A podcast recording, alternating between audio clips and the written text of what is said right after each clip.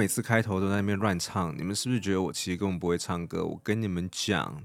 大家好，欢迎回来轰开 chin 的聊干话时间。但今天这一集是一个商业前台，但我还是要跟你们讲，其实我是会唱歌的。我以前大学是热音社，哎，不信对不对？不信对不对？我现在就唱，不要，我不唱给你们听，你们不会赚到。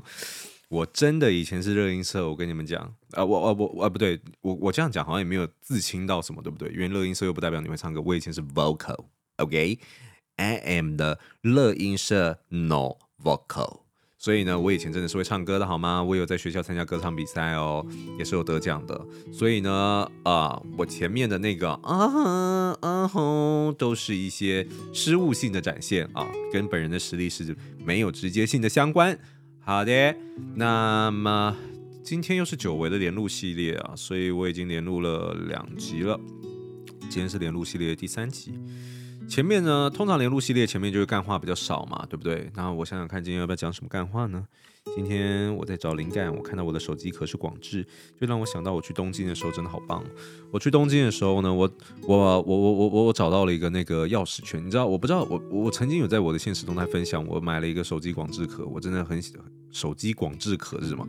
广智的手机壳，我很喜欢野原广智，我必须给大家跟大家大家讲，我这在我正前方不只是有广智的手机壳，然后我还找到，因为它上面印了一个广智，很帅的广智，然后呢，这个广智呢，我我甚至在日本找到了这个广智的钥匙圈，我直接呸啊，我直接呸啊，我女友知道我喜欢，直接呸给我，好开心，好舒服。然后在我正前方呢，还有广智的一个小的扭蛋的公仔。然后呢，我甚至家里有一个就是比较大型的，然后是很帅气的，做九头身的，然后很帅气，然后拿披风，你们可以去 Google 广智的公仔模型。然后呢，不贵啊，一千左右吧。然后可是是很帅的。为什么我那么喜欢广智哦？真的就是因为我觉得广智就是一个真男人的代表，你知道吗？我我真的从小就很喜欢广智，因为我觉得广智是一个什么？他他是一个富有幽默感。同一时间责任感又极强的一个人，然后呢，他全心全意的为他的家庭付出，为美牙，为他的老婆，然后为小新，为他的儿子去付出。然后呢，即便他在公司的条件未必到很好，可是呢，他都还是很努力的生活。然后呢，为他的家庭付出。然后呢，该认真的时候会很认真。然后呢，该保护家庭的时候一定会第一时间毫不犹豫的跳出来。然后呢，该好笑的时候他又有一定程度的幽默感。我操！广智不嫁吗？各位女听众，各位女听众，广智能不嫁吗？广智根本就是所有人心中的这个就是最好的典范了吧？除了脚臭以外，是吧？所以我真的觉得广智真的是我很敬仰，然后很喜欢、很崇拜的一个个性的一个。一个一个一个人人设，你知道这这一个人形，所以我真的超喜欢广智的。所以只要我经过扭蛋机或者看到什么东西，就是只要是广智相关，我有极高的几率会买单，极高的几率会买单。你说小新啊、肥嘟嘟左卫门啊这些东西，我都还不一定会买。风间啊，那什么东西啊？广智才是整个蜡笔小新的核心价值。广智也是 the best 啊，the best 啊，所以我真的是非常喜欢广智的。所以呢，如果呢，啊，你你们有想送我一些什么东西，虽然我虽然我完全想不到你们有有什么原因要送我东西，你们给我 讲错话。如果你们真的要送我东西的话，送我广智相关的东西吧，准没错。我收到广智的东西绝对是开心的。喝水水，又让你们多了解我一点了。那今天的干话时间就结束了，我们聊广智就好，广智值得一整集的一个干话时间。那今天呢，我觉得我应该还是会分享一个商业浅谈的部分。今天要分享什么呢？今天就来分享啊，分享我办一些实体活动的心得跟成效好了。因为呢，这一题啊，也是我 podcast 的募集问题里面其中一个人问我的。因为有时候我会发现实动态嘛，有时候会跟公司有关。然后呢，我之前在河滨办河滨公园办的这个路跑活动，不是我办呐，我是参参加方。然后呢，呃，提供赞助的的厂商，然后呢就有给我们一个摊位，然后我们有出席。然后我当时就有拍现动，所以有些人知道 Body Ghost 这个品牌。当然，Holic 在更早之前也有一些实体的一些活动，是快闪柜。等下我会跟大家分享。然后呢，办了这些活动，所以但所以就有人好奇说，哎，办这种实体活动成效好吗？然后就在我的这个 Instagram 的现实动态的这个问题募集中回答，呃，问问这个问题。所以如果你今天有想问的问题的话，真的欢迎你来追踪我的 Instagram。然后呢，有什么想法啊，有什么想知道的，都可以私讯我，或者等我有公开的这个啊、这个问问问问卷的这个 box 出现的时候呢，都可以直接问我，好不好？因为我其实是一个很有主题荒的人，所以你们当今天有问到我问题的时候，往往都会很开心，觉得哇，我又想到一个原来我可以分享，但是我没有想到的事情。像这个，我觉得就蛮有趣的，可以跟大家分享。那必须得说，商业浅谈的定义就是我今天就只是淡淡的分享而已。我在这边并不会有很认真的教学，不会有告诉你什么事情该做，什么事情不该做。呃，比较深入的话题我是很少聊的，当然我还是有去聊，比方说如何去做定价策略啊，或是一些有的没的。有时候我还是会比较正经的分享一些我觉得你们可以做笔记，可能可以帮助到你们的主题。但多半的我的商业浅谈的个的这个内容呢，都只是我想要透过我自己的公司，我自己创业的过程，把我发生的事情分享给你们听，然后让你们可以更有一个想象，知道说，呃，创业的过程中可以经历到什么大大小小的事情，然后在我这个产业别可能获得到什么样子的结果，希望也许可以帮你们少走一些弯路之类的。所以呢，这个就是商业浅谈的价值所在啦。希望你们不要误会这个我这个 podcast 的初衷是什么？哎。我那个鼻涕耶，你 等一下，刚刚那个咳嗽吼，好像有那个鼻涕，然后好像给我那个鼻腔有给我弄，还有现在有点不舒服，不爽，不爽，但我照录，我继续照录，我不亲啊，我就是不亲，我照录，我要让他知道谁是老大。你要继续在那边跟我耗，卡在我鼻腔里面，让我不舒服，那我就继续录，让你知道今天谁是老大。看是我可以把它整个录完都不清，还是呢你会让我录不下去？我们就来 PK，我们今天来看谁是老大。我觉得我会赢，我觉得我要输了，我好像要输了。等一下，哎呀呀，不行，坚持，坚持下去，坚持下去，洪凯。好的，那今天哎，我前面花了多久录？我靠，七分钟。又讲了七分钟的干话，每一次都要讲七分钟的干话。那我们今天就直接进入我们的主题吧，分享我办公室办实体活动的心得。这边呢分成两间公司来讲，一个是 Aholic，一个是 Body Ghost。如果你对这两间公司在做什么不太了解的话，可以去听我之前的 Podcast，有针对我的公司去做一些比较详细的介绍。那我们先来分享 Body Ghost 好了，好不好？Body Ghost 还是 Aholic？讲手部，呃，谁跟我比啊？我不知道，呃。掷掷掷骰子，问广志，呃，算了啦，我们就还是维持 Body go 少。可是，因为因因为我是先成立了 Aholic，算，我先讲了 Aholic 好了。因为我是先成立了 Aholic，我觉得这个时间轴我等一下才不会乱。时间轴，我这个时间轴才不会乱掉。不然我觉得我这样跳来跳去的话，我我我觉得我这个人格会分裂，因为他们是有一些交错关系的。我们先来讲 Aholic。Aholic 以前的话，我是哎，我有一集哦，更详细的描述了这整个过程，你们可以去听，就是我以前进百货柜位的一个心得。如果因为我这边只会。分享一些我办实体活动的一些心得嘛，那我觉得这可能就是仅止于快闪柜了。那我经过快闪柜以后，我就把它转成实体柜位。实体柜位最后我赚了多少，亏了多少，然后呢，中间。开了几间店，在星光三月、台北、台中的故事，然后呢，重重点就是我亏钱，那亏了多少？然后中间教育训练上面还有很多事情上面，我遇到了多少的瓶颈？如果有兴趣的话，可以去听我之前的有一集，我分享的更详细。那我这边就浅谈一下当时设立快闪柜的事情。我只能说啊，当时 Aholic 刚成立的时候，它是只有做鞋带的。你们现在看到可能会有很多生活周边用品，然后我们公司的主轴现在是维持在鞋类周边的事情。那我们的主要的热销的产品是鞋盒，就是你们看到可能很多人被广告打到，一个月可能会花百万的广告预算在打你们的这个鞋盒鞋柜。那在更早期的时候，我刚成立这个品牌的时候，其实只有鞋带，没有错，就是鞋带。那为什么成立 Aholic？你你会觉得很奇怪，哥，你搞一个鞋带品牌是干嘛？甚至。因为这东西实在是太出奇了，然后搞到我女友刚跟我交往的时候，真的就以为我是卖鞋带，然后还跟她家人介绍我是卖鞋带的。那听虽然卖鞋带没有不对，可是哥哥那个时候的格局是稍微再大一些了。然后他把我讲的很像就是在夜市，然后摆摊，然后一条卖十块鞋带的那种那种，那就就是我没有贬义哦，没有贬义哦。可是呢，就是就是那个感觉跟真实情况是有点落差的嘛，对不对？所以。呃，我最早 Aholic 这个品牌成立的时候是卖鞋带啊。起因的话是因为反正就是很复杂啦，反正就是不想再介绍一次了，你到你自己去听。然后反正就是我当时就先以鞋带起家，可是我们是高端的哦，高端的，very 好看的那种鞋带哦。然后呢，一条要三四百块的哦，行销资源是砸很重，很重。哎，我今天讲话都是那个鼻腔害的，我现在还在跟他抗战。那所以当时就只有鞋带这支产品，然后。当时你知道星光三月找我们设柜的时候，我我是又惊又喜，因为那个时候才二十五岁吧之类的。那个时候就算我大学有创业经验，可是。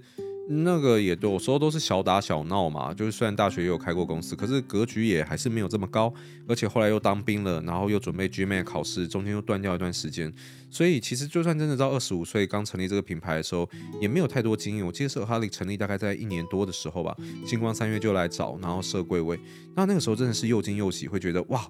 我竟然也有一天有机会成为百货柜的一员吗？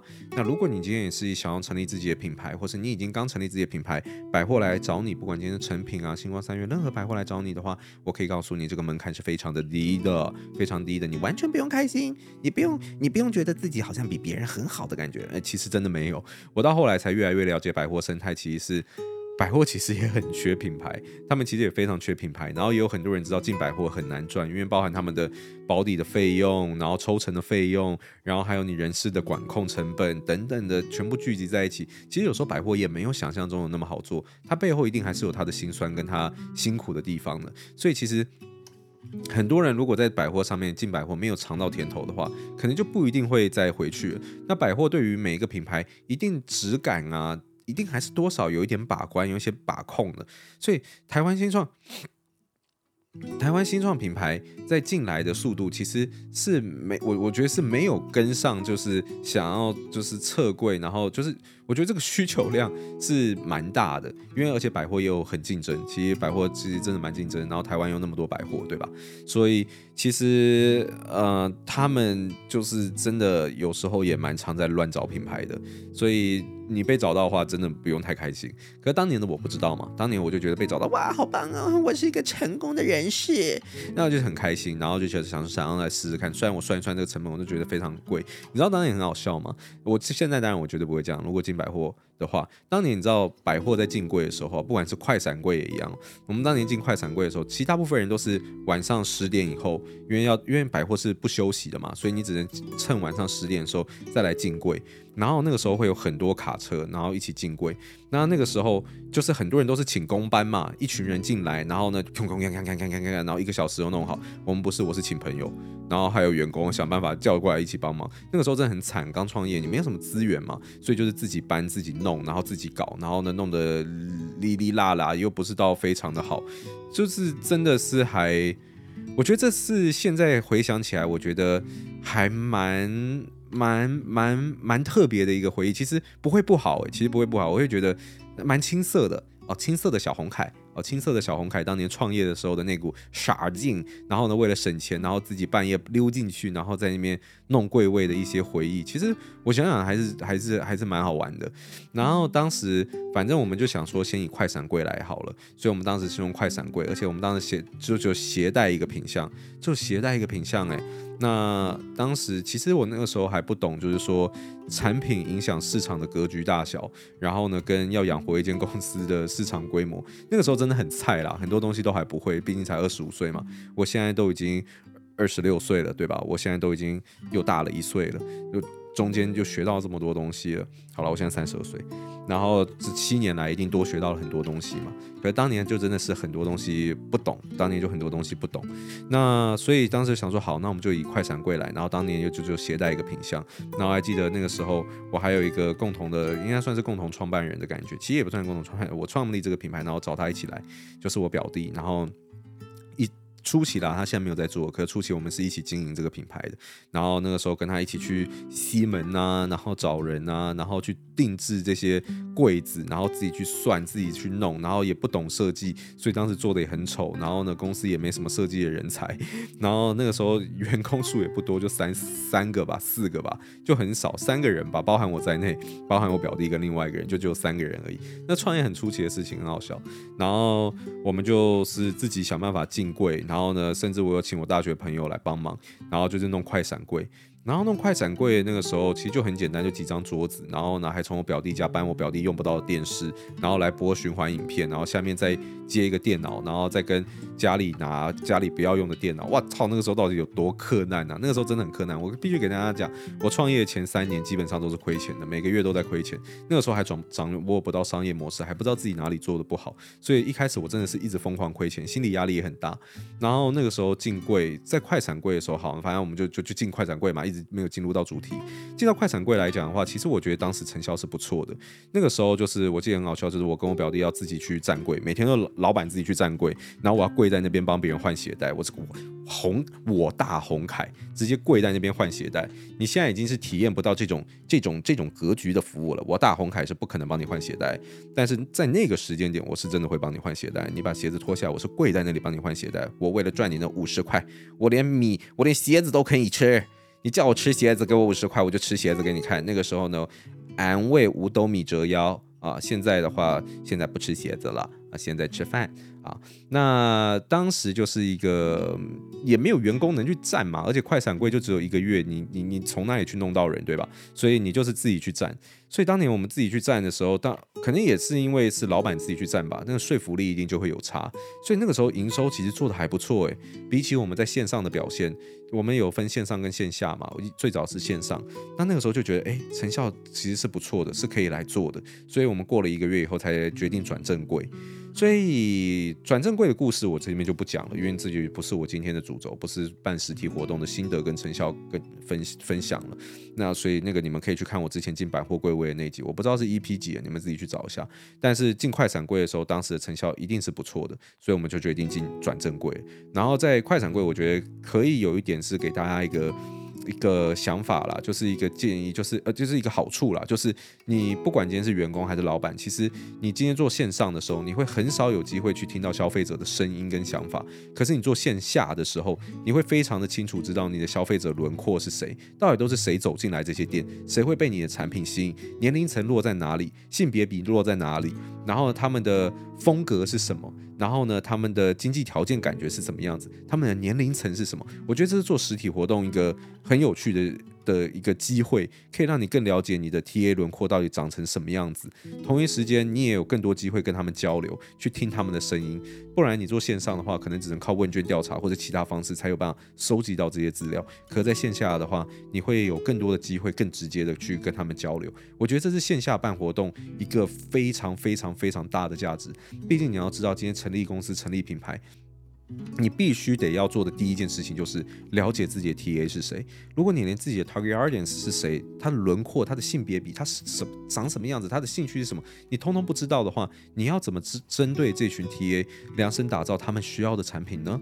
对吧？所以这是创业的最基本、最初期你应该要有的一个呃概念。可是呢，你如果今天纯做线上的话，其实你会很难想象到底是哪些人在买你的产品。所以我觉得线下办活动很大的一个价值在这边。就算你今天是一些小老板，你准备要做一些快闪柜，准备要做一些线下的呃线下的活动，就算不是你本人亲自站柜，我也绝对建议你可以做出一些简单的表单，然后呢，让你的员工去站柜的时候帮你填写，比方他们的简单的轮廓是怎么样。因为到后来。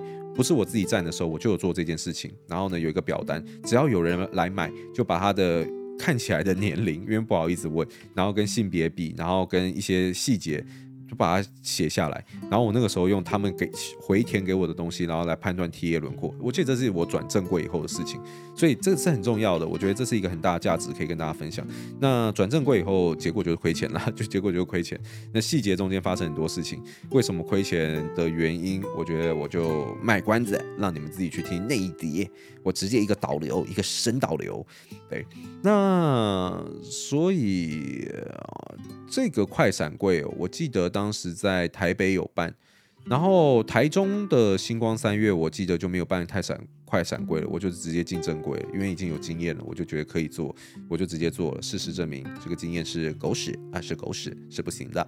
那所以快闪柜我的经验大概其实就是分享到这边了。我觉得当年就很青涩了，所以我可能没办法以一个。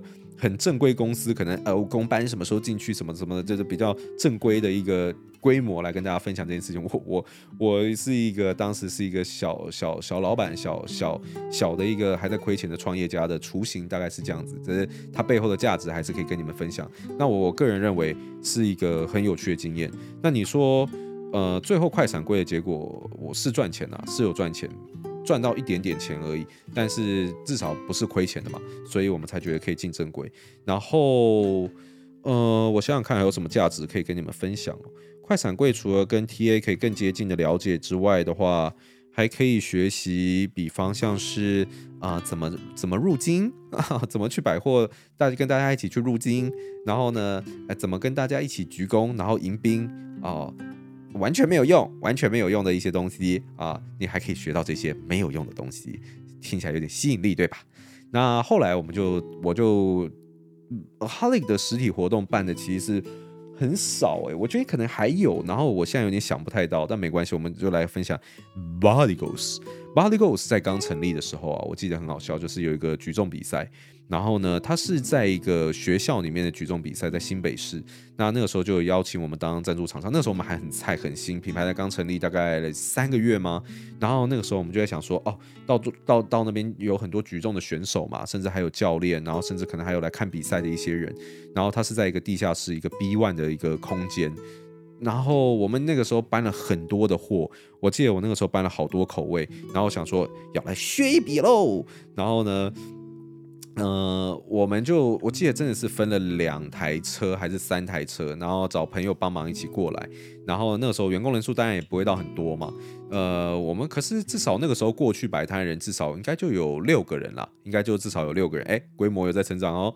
可是那也是 Body g o s 最早期创立的时候，然后过去摆摊帮忙摆摊有六个人吧。然后呃，结论来讲就是呢，我们带了如果是一百分的东西的话。我们大概卖掉了两分的东西，哦，大概是卖掉两分的东西。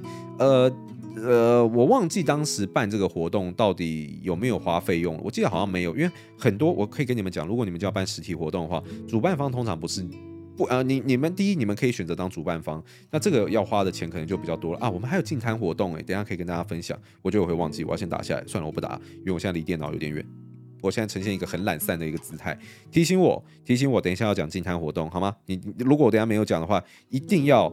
按暂停，打给我，然后呢跟我讲，我还没有讲净滩活动，然后所以刚刚讲到哪举重活动，所以举重活动当时我我我真的是错判了，你知道吗？我真的还以为会卖很多。我哦对，我刚刚讲到就是你可以是主办方，可是主办方你可能就要花很多钱。但目前为止，我们大部分都不是主办方，我们都只是赞助主办方以后，我们拥有了一部分的权限去那里设摊位，然后呢去跟那边的消费者互动。对，呃，我记得有一个影片在 Body Goals 的官网那边，你应该还找得到。如果你要看的话，就是。选手喝完的心得反馈，那个是真的哦，那不是套好的，那真的不是套好。你们可以去看，当时有给很多选手喝，那个时候大概品牌才成立三个月的时候吧，拍的一支影片，还是我剪的，烂烂的。然后你可以去看，然后那个时候反正就是 Body Goals 就是刚成立的时候，然后给大家喝我们乳清每个选手的一些反应。那当时啊，我们在那边的表现很不好，其实是非常不好，只有我们一个，只有我们一个厂商。然后不好的原因，我觉得第一是。没有什么太多其余的人，很多人都是选手。选手在比赛前是不会喝这些东西的。选手在比赛前怎么敢喝这些东西啊？只有比赛后勉强喝这些东西而已，因为他们可能都要控制体重、控制什么什么的。而且有时候有些人还有乳糖不耐症，你喝下去以后，直接给你举重举到一半的时候，巧克力酱喷出来，来举重，哎，三二啪啪，你觉得这能看吗？这能看吗？这这这不行吧，对吧？所以根本没有举重选手想要在赛前喝这些东西。你是不是还在忘怀我刚刚那个特效怎么做出来的？我的嘴很厉害哦，再给一次，啊，厉害呗！这个高级的麦克风加上我强烈的这个 B-box 嘴，完美的体现出来举重如果今天过重的时候，又有点拉肚子的时候，巧克力酱喷发的这种情形。那那那啥的？那我我觉得我今天精神不错，我今天精神好像不错。呃呃呃，讲讲讲讲到哪？哦，喷发，对对对对，巧克力酱喷发，所以他他们不会喝这东西，你知道吗？加上你品牌又很新，才几个月而已，谁谁谁会理你？真的谁会理你？所以没有没没有人去，很少人来试饮，只能说我们自己去抓人来试饮去做这件事情。那到后期，我们真的是，我们原本是放在那里给大家来拿，可是发现真的是没有人要来拿，所以我们到最后是一个一个。拿过去问说，你要不要喝喝看？很可怜呢，你要不要喝喝看？然后呢，他们就可能有些人会勉强喝，然后加上就是几乎都是选手，然后没有什么选手以外的人，所以那次的活动成效办下来其实还还蛮差的。我有跟团队事后讨论的时候说，我觉得那次办活动，然后我就说了嘛，只卖了一点点东西，所以也没赚到什么钱。我就有说那次我觉得最大的成效就只是拍了那个选手试喝心得，因为那个影片后来有被我们放在泽泽募资或是其他的管道上面露出，让别人知道说哦，可能一部分人喝完是什么样子的反应，然后大家对我们的评价是什么，真的是一个真实的东西，完全不是讨好的。所以我就说价值我听起来啦，其实好像就只有这个，除了这个以外，我好像找不太到什么其他的价值。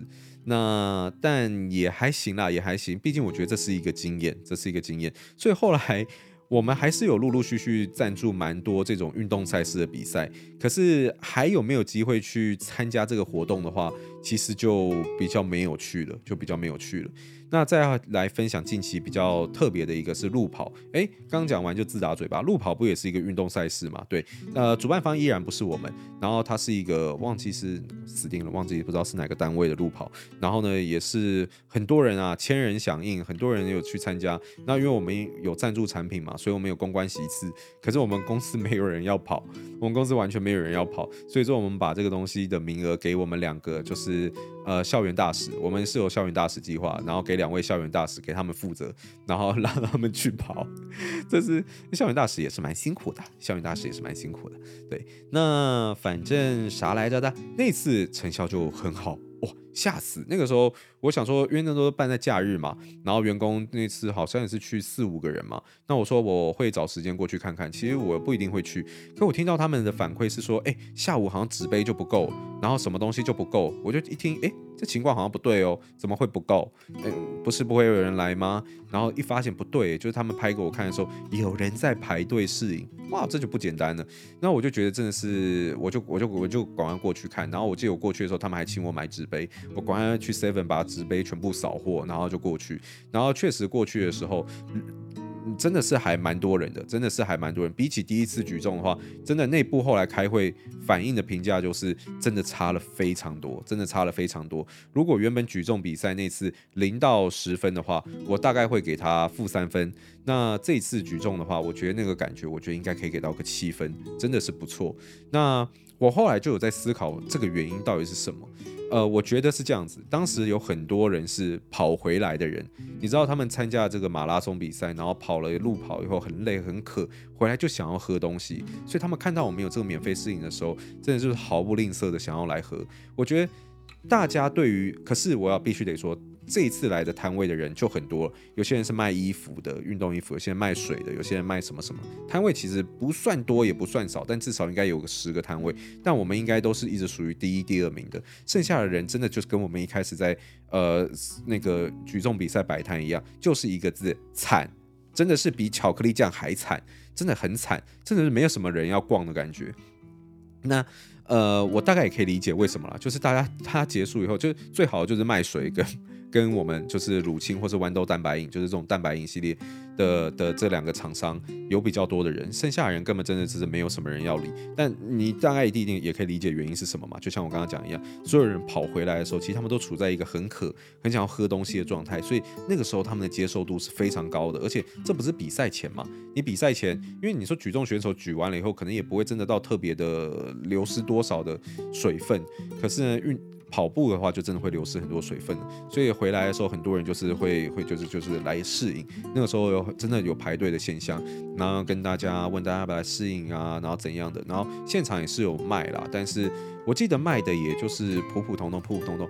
呃，这两次我记得都是因为我们是赞助单位的关系，所以办这种活动其实我们就没有额外再花任何费用，但不代表所有这样子的一个实体市集活动都不需要费用了，有时候就是很单纯，就是你租一个摊位，你是要钱的，只是我们比较不喜欢做这件事情，因为我觉得成效通常不会太好，所以我没有做这件事情。但是这次的话，就是蛮多人来响应的。可是我必须也得说，很多婆婆妈妈，超多婆婆妈妈，TA 年龄层应该会比我们实际的 TA 年龄层平均值大概在大五到十岁。其实真的蛮多阿公阿伯、婆婆妈妈来排队来喝的。然后哦，这个东西很好呢，诶，可以帮你补充蛋白质呢，就是他们把它当做日常补。补补补给品，其实我当时在设立 Bodygos 的品牌的时候，我也确实是这样。我的 TA 一直以来都不是说多巨巨的那群人，我的品牌形象也不是真的把它建构在真的非常的肌肉感，甚至我们的问卷调查里面有购买的比重，呃，几百人的问卷调查里面有百分之八十的回复都是女生，所以其实我们的 TA 族群大部分还是女生，然后而且你要把它当做日常补给的这个。这个东西是完全没有问题的，因为每个人的每日必须补给的量，大概你几公斤就是几克的蛋白质。比方我现在七十公斤，那我要补充大概就是七十克的蛋白质。可是很容易，其实你是吃不到七十克，尤其你今天如果是外食族或者怎么样吃的稍微不健康的话，其实你很容易吃不到七十克，那你就有可能随着年纪的增加，然后你就有肌肉流失。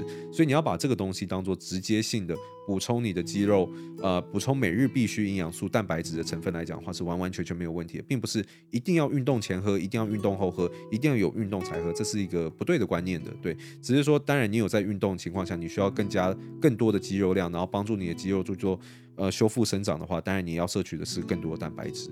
又在安利自己家产品，但我从来没有打算把 Podcast 当做我卖产品的一个依据，因为我从来不觉得你们会听了这个东西而买。虽然真的有粉丝告诉我他听了以后去买，但我觉得我是很欣慰啊，我是很开心，但这这不是我的本意。那。呃，那次其实就来了很多婆婆妈妈啦，就很多。可是其实当时的场面比较乱，所以你比较难从他们的反馈去，就比较难去追踪到 TA 的反馈，跟快闪柜那个时候的感觉是完全不一样的。因为快闪柜其实你是在卖东西，所以他就是来买的，所以他很明确就是你的 TA。可是今天这个试饮，其实他就是来喝免费的，所以轮廓跟状况一定有落差，而且包含你在。百货里面什么样子类型的人可能都会逛，可是你在那个路跑活动的时候，它的 TA 的不管是年龄层啊，或是它的受众，其实就已经被一定程度的局限了。所以，如果以市场调查，或者你想要从你的消费者里面挖出更多他们对于你不管是品牌印象啊，还是什么的话，我认为快闪柜绝对还是比较好的做法。这种因应某一种类型的活动。而办的这种实体展的话，我觉得可能都不一定会到这么客观，就是因为 TA 轮廓有可能已经一开始就被局限住了。对，那那次还算不错啊，我记得可啊旁边我记得还有可口可乐嘛，他们做了一个很大的那个可口可乐的一个充气的娃娃，我觉得我们之后也要做，整个输掉那个气势感就不一样。可口可乐那么大的一个娃娃在那里看起来就是牛逼，整个够牛逼。我觉得之后 Body g o s 也要做一个超大摇摇杯，然后给大家在那边摇。我觉得是必须要有的。那反正我觉得那次经验还算不错啦。我我们我们都觉得是以成功这个活动是有成功。虽然为什么成功啊？但成功的定义是什么？我有点忘记了。但我记得当时后来后续针对这件事情一定也有开会，然后我们都觉得还蛮成功的。很多人响应，很多人来适应，甚至有些人当下购买，然后有一些导流，然后让大家来追踪 Body Ghost 的 Instagram，然后可以参加抽奖活动，送两包这样子。所以其实那个活动我就觉得还算是蛮成功的。我们我们参加的实体活动，应该说我们由于呃，我们都不是主办方，但是实际上跟客人接触到，或是跟试饮者接触到活动，大概就是刚刚分享的那几个。呃，摆净摊活动这个，我后来想想好像也不太适合。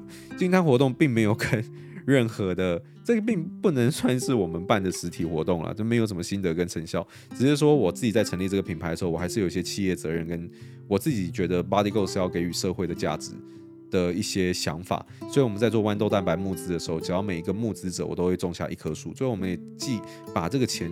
该有的钱捐给这个国际组织，然后让他去种种树，然后有也有把这个这个该有的证明回传给我们，然后甚至是我做这个营养餐的时候，我也是捐给、哦、，sorry，我真的忘记哪个机构，但也就是呃有点像是孤儿，不能说孤儿院，反正它就是一个机构，然后会给一些比较弱势的小孩，然后会有营养餐可以喝这样子，当时也是募资上的一个计划。然后我，所以我就觉得，一个企业它还是要有一定程度的企业责任在。我觉得这是一个好的现象。不管是我自己，也会觉得我自己在做好的事情，我会觉得我的员工也会更有社会价值感跟成就感，不是只是单纯在赚钱。品牌也是，消费者看我的感觉一定也会比较好。所以我是我不是为了为了做而做，可是我就是觉得这些东西是好的，不管在每一个环节上都是好的，所以我去做这件事情。然后，所以我们有参参加那个净滩活动。我会去参加净滩活动，是因为我们 Body Goals 之后有想要办一个净滩活动。哎，厉害了吧？我们之后应该。可是最近真的是太忙了，真的是忙到炸掉。我真的是不知道什么时候有机会，也许今年有机会看到，也许今年有机会看到。但是反正总之就是我们有办这个，呃，不是我们办啦，就是我们去参加人家办的这个净坛活动。呃，一部分就是真的我们想去净坛，一部分就是我们想要观摩学习。所以如果你今天是有想要成以主办方的方式去办活动的话，我也很推荐你一开始就去参加别人的活动，因为你可以观摩实习，让你了解整个呃整个活动的流程应该怎么走。需要的人力大概会有多少？需要的道具会有什么？然后呢，你会对整体的概况更加了解。我们自己参加完一次以后，我们大概就知道哦，办一个这个这个净滩活动大概会需要什么样子的资源，大概要花多少钱，大概会需要多少人力，我们心里就已经有底了。对，所以我们是有去参加净滩活动，还有拍照留影，然后很好笑，我们还拉起很大的一个布条，然后上面写着 Body Goals。然后我觉得那因为那天去净滩的人其实很多，我觉得有一部分人应该傻眼，心想这个公司是。有什么毛病吗？对，但有机会的话，我觉得今年我们应该会再办一个净滩活动。但如果是办这个净滩活动，我觉得我的初衷绝对就不是在赚钱啊，而是在尝试一些我觉得真的是可以帮助社会，然后一些好玩的东西，不管是帮助我的品牌、我的员工，甚至我自己，可以展现更多社会价值的一个一个一个一个过程。对，所以今天呢。啊，现在录了多久？三十六分钟，三十六分钟差不多。哎，我最近时间都抓的差不多，哎，都是三十到四十分钟。我觉得今天这个呢，差不多就是我想跟大家分享。呃，我我觉得我应该还有一些一些实体的一些经验跟一一些事情，只是我现在真的有点暂时想不起来。不过也还好，反正我都已经录了三十几分钟了，我觉得也是也是够了，也是够了，够你们听了。好的，那么那么等我一下啦，等我一下，对。最后就是要放一点音乐吗？